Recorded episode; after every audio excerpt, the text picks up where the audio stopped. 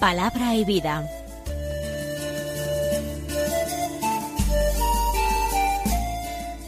Con el padre Manuel Horta, desde Sevilla.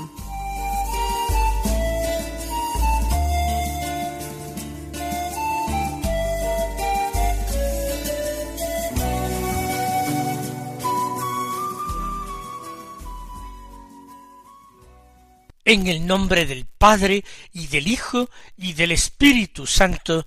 Amén. Alabados sean Jesús y María. Muy buenos días, queridos amigos, oyentes de Radio María y seguidores del programa Palabra y Vida. Hoy debería ser viernes de la tercera semana de la cuaresma, pero resulta que es 25 de marzo. Este día la Iglesia celebra la solemnidad de la Anunciación del Señor. Es una fiesta importantísima del Señor, que es también, como no, fiesta de María, de la Santísima Virgen, porque es María la que a el requerimiento del ángel de parte de Dios le abre las puertas al Señor, las puertas de la historia de los hombres. Es María la que está colmada de gracia. Dios la ha preparado para que ella sea capaz de desempeñar esta misión, de aceptar esta vocación extraordinaria. María, a través de una gracia extraordinaria y única, ha sido predestinada a esta misión. Eso no excluye su libertad humana, que ha intervenido para decirle sí a Dios pero no quita la parte de Dios, porque la gracia, ya decimos, ha sido extraordinaria, más que ninguna otra criatura haya recibido jamás. Vamos nosotros a comenzar escuchando el Evangelio, un Evangelio que hemos tantas veces escuchado, meditado, rezado, proclamado en la liturgia y comentado también en Radio María a lo largo de todos estos años pasados. Pero para nosotros hoy es palabra nueva del Señor, palabra que nos invita a la conversión. Lo acogemos con ese respeto, con esa admiración. Evangelio de San Lucas capítulo primero, versículos veintiséis al treinta y ocho, que dicen así. En aquel tiempo el ángel Gabriel fue enviado por Dios a una ciudad de Galilea llamada Nazaret, a una virgen desposada con un hombre llamado José, de la casa de David. El nombre de la virgen era María. El ángel entrando en su presencia dijo Alégrate, llena de gracia, el Señor está contigo. Ella se turbó grandemente ante estas palabras, y se preguntaba qué saludo era aquel. El ángel le dijo No temas, María, porque has encontrado gracia ante Dios. Concebirás en tu vientre y darás a luz un hijo y le pondrás por nombre Jesús. Será grande, se llamará Hijo del Altísimo.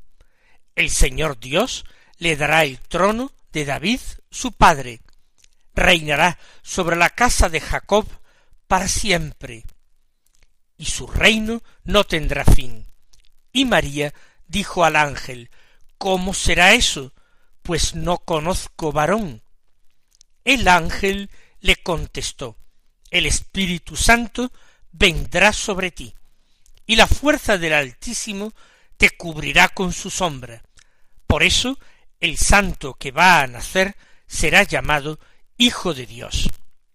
También tu pariente Isabel ha concebido un hijo en su vejez, y ya está de seis meses la que llamaban estéril, porque para Dios nada hay imposible. María contestó, He aquí la esclava del Señor, hágase en mí según tu palabra. Y el ángel se retiró la precisión eh, temporal que da San Lucas al comienzo de este texto. A los seis meses el ángel Gabriel fue enviado por Dios. A los seis meses de qué? De los acontecimientos que ha narrado inmediatamente antes el Evangelio de San Lucas. A los seis meses del anuncio del mismo ángel Gabriel a Zacarías, el sacerdote del turno de Abías, que será padre de Juan Bautista. A los seis meses se produce esta segunda anunciación, siguiendo exactamente los planes de Dios. Pero el marco de esta anunciación es mucho más modesto. No se trata del grandioso templo de Jerusalén. No se trata del marco de una acción litúrgica. La ofrenda del incienso por la tarde. No se trata de nada de esto. No se trata de un sacerdote de, de Dios.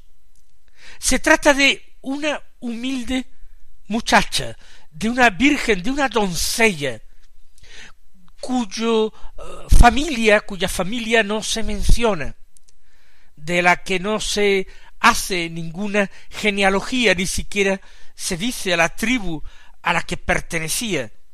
No se trata de Jerusalén, se trata de la desconocida Nazaret, que no ha sido mencionada nunca en las Sagradas Escrituras. No se trata del templo, sino de una casa humildísima, quizás casi una cueva donde vive la Santísima Virgen, es, como vemos, algo totalmente distinto, porque Dios se está volcando ahora en la humildad de su sierva. María en el Magnificat le da gracias a Dios precisamente por esto. Qué diferencia tan abismal entre la anunciación del ángel Gabriel a Zacarías y la anunciación del ángel Gabriel a María. Y sin embargo, en este segundo caso, el que van a nacer es el Hijo de Dios. Es Dios mismo, es la persona divina, la segunda persona de la Trinidad. En el primer caso iba a nacer solamente un hombre, un hombre santo, el mayor de entre los nacidos de mujer, aunque Jesús hiciera esta precisión pero el más pequeño en el reino es más grande que él. Juan eh, nace y Juan muere antes de la redención de Jesucristo. De alguna manera Juan Bautista es todavía un santo de la primera alianza. Sin embargo, sin embargo, su nacimiento es anunciado de una forma tan gloriosa. Pues María en el Magnificat dirá se ha fijado en la humildad o en la humillación o en la pequeñez distintas traducciones que se hacen de su sierva, de su esclava. Y añadía la Virgen, me felicitarán todas las generaciones. En eso estamos totalmente de acuerdo. María profetizó aquello desde la más absoluta humildad, que no habría absolutamente nadie excepción hecha de su Hijo Jesucristo, a quien tanto bendijeran, alabaran, glorificaran y agradecieran todas las generaciones de la humanidad. Esta doncella, María, estaba desposada con un hombre llamado José, de la estirpe de David. Si se habla de la familia de José, inmediatamente se hace mención de su gloriosa ascendencia. Es de la estirpe de David. Tiene a David por antepasado. Este José, siendo el esposo de María, va a dar realmente el nombre al hijo de María y va a entroncarlo con la familia de David, va a insertar al hijo de María en la descendencia davídica, para que así se cumplieran las profecías y la promesa hecha por Dios a David por medio del profeta Natán, que uno de su descendencia se sentaría para siempre a reinar sobre la casa de Israel. Esta virgen se llamaba María y Lucas se demora en decirlo. Se demora con alegría, con esperanza. Todos sus lectores conocen ya de quién va a hablar. nosotros también aguardamos la pronunciación de este nombre querido. Lo aguardamos como la tierra reseca aguarda la lluvia que cae del cielo. Nosotros que la llamamos a ella causa de nuestra alegría, esperanza nuestra, en ella la ponemos completamente la esperanza. Se llamaba María y el ángel, entrando en su presencia, le dijo Alégrate llena de gracia, el Señor está contigo. Alégrate es un saludo, pero un saludo peculiar, especial. Se le está anunciando a María una buena nueva, se le está anunciando el Evangelio, y se le dice llena de gracia. Y realmente es un nombre profético para María. Tú eres la llena de gracia.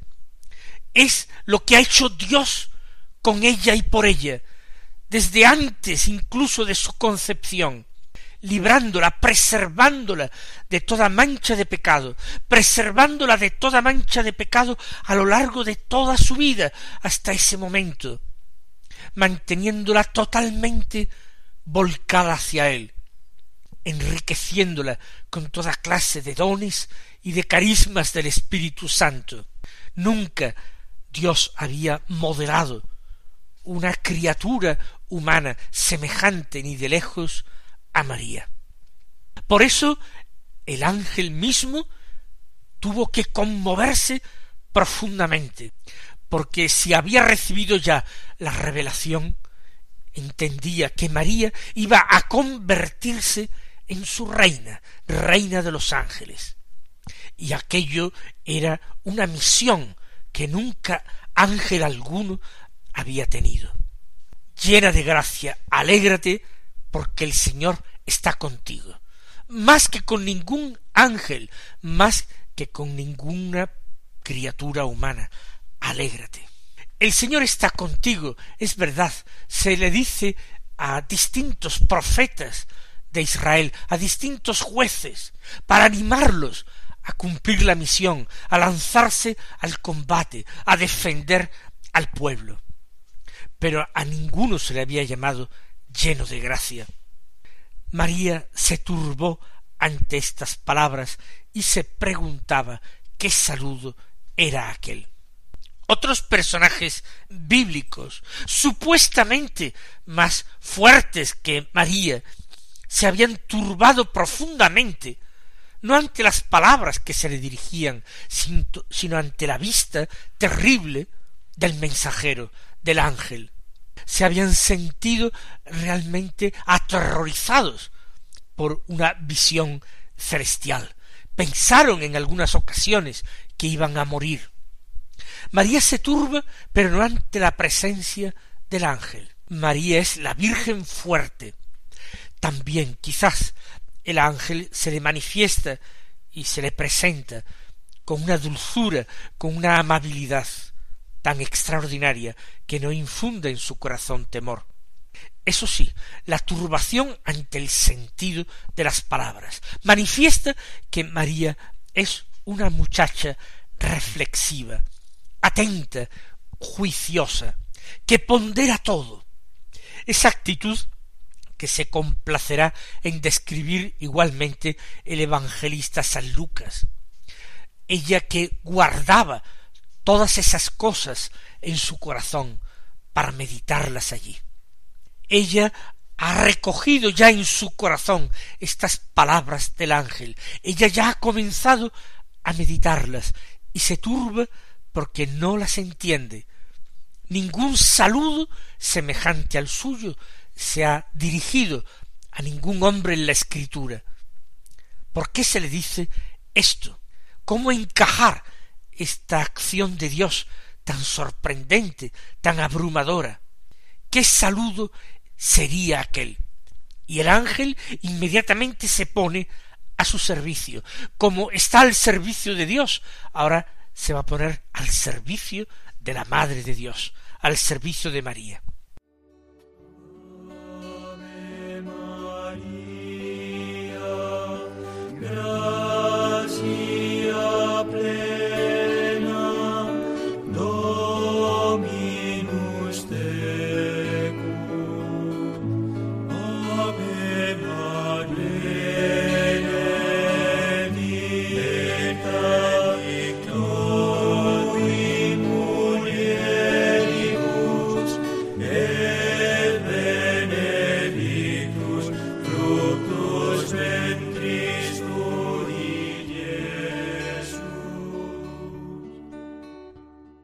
Temas, María, no te turbes, has encontrado gracia ante Dios.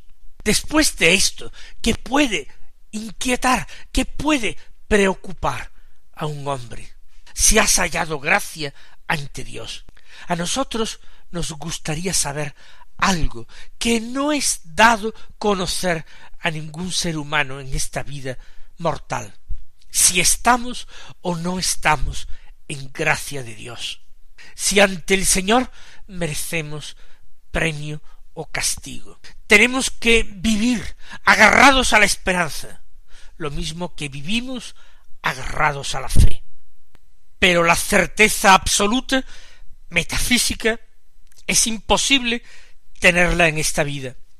A través de los indicios podemos tener una cierta certeza moral, pero ya está.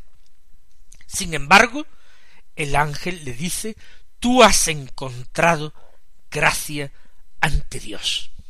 Y ahora el anuncio, el plan de Dios.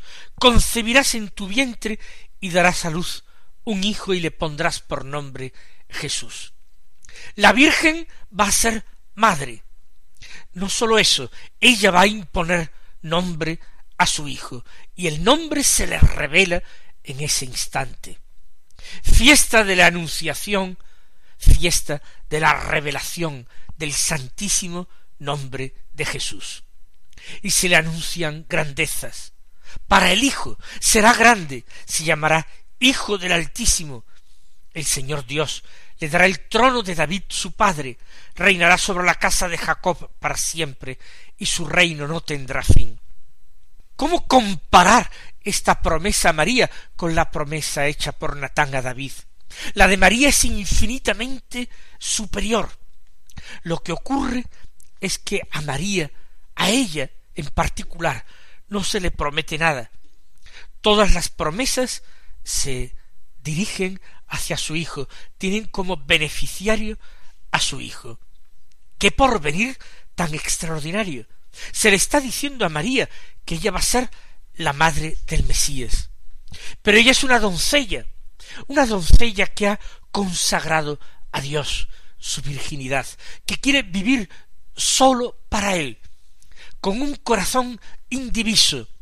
¿Cómo ahora pedirle que sea madre y que tenga que volcar su amor, su cariño, su preocupación, su dolor en un hijo, si ella quiere ser solo de Dios?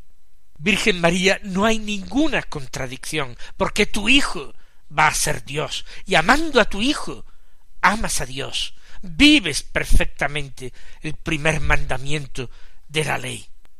Además, el Señor le está revelando que su Hijo es el Mesías, es el esperado de Israel, aquel cuya venida ansiaban los buenos israelitas, suplicaban, pedían, deseaban que esa llegada fuera en sus días para poder contemplar con sus ojos al que Dios había prometido. Recordemos las palabras del anciano Simeón en el templo cuando recibe allí a María, a José y al niño Jesús. Luz para alumbrar a las naciones, gloria de tu pueblo Israel. Ahora ya, Señor, tú puedes dejarme que me vaya en paz, porque mis ojos han visto a tu Salvador. Esa es la alegría, el gozo de Simeón y de tantos y tantos justos del Antiguo Testamento, que desearon ese encuentro. Una vez que el ángel le aclara a María esos extremos, la asegura, le dice no temas.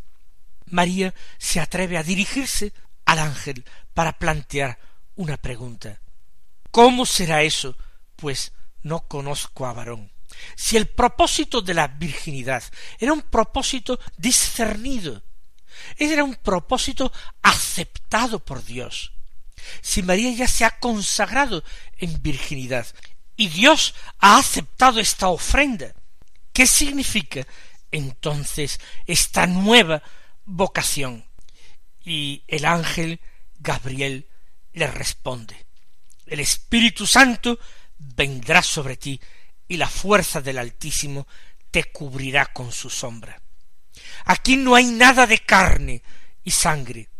Esa concepción va a ser una concepción milagrosa, sin concurso de varón. No va a haber contradicción ninguna entre su llamamiento a la virginidad y su llamamiento a la maternidad. Es una acción totalmente espiritual llevada a cabo por el Espíritu de Dios, por el Espíritu Santo. Es la fuerza del Altísimo que lo puede todo, no lo olvidemos, la que cubrirá con su sombra a María. Dios lo puede todo. Lo dice la Escritura y Jesús lo reafirma en alguna ocasión. Eso es imposible para los hombres, pero no para Dios. Dios lo puede todo. Son palabras de su Hijo Jesús un día. Y esto es lo que hace Dios. Y la fuerza del Altísimo, la fuerza de la divinidad, del Espíritu, cubrirá con su sombra a esta Virgen. Y por supuesto, el Hijo de esta Virgen se llamará Santo. Santo como es Santo Dios, Santo como el Padre, Santo como el Espíritu. Tres veces Santo es Dios, porque son santas las tres personas de Dios. Y se va a llamar Hijo de Dios. Va a ser también llamado Hijo de María, porque lo va a ser realmente, pero también con plena y perfecta propiedad, Hijo de Dios. Y se le da a María una señal. Ahí tienes a tu pariente Isabel, que a pesar de su vejez ha concebido un hijo, y ya está de seis meses la que llamaban estéril. Porque para Dios nada hay imposible. Es una pequeña prueba. María no la necesita, pero nuestra fe sí que la necesita. Que una mujer anciana conciba es mucho menos llamativo, mucho menos milagroso y sobrenatural que no que una virgen conciba sin concurso de varón y dé a luz al Hijo de Dios. Para Dios nada imposible. Y ahora interviene por segunda vez la Santísima Virgen. Le da su respuesta al ángel para que el ángel lleve su embajada. Aquí está la esclava del Señor. Hágase en mí según tu palabra. Y estas palabras las repetimos nosotros hoy llenos de amor y de devoción a María. Las hacemos nuestras como buenos hijos de María que queremos ser. Y la dejó el ángel. Mis queridos hermanos, el Señor os bendiga y hasta mañana si Dios quiere.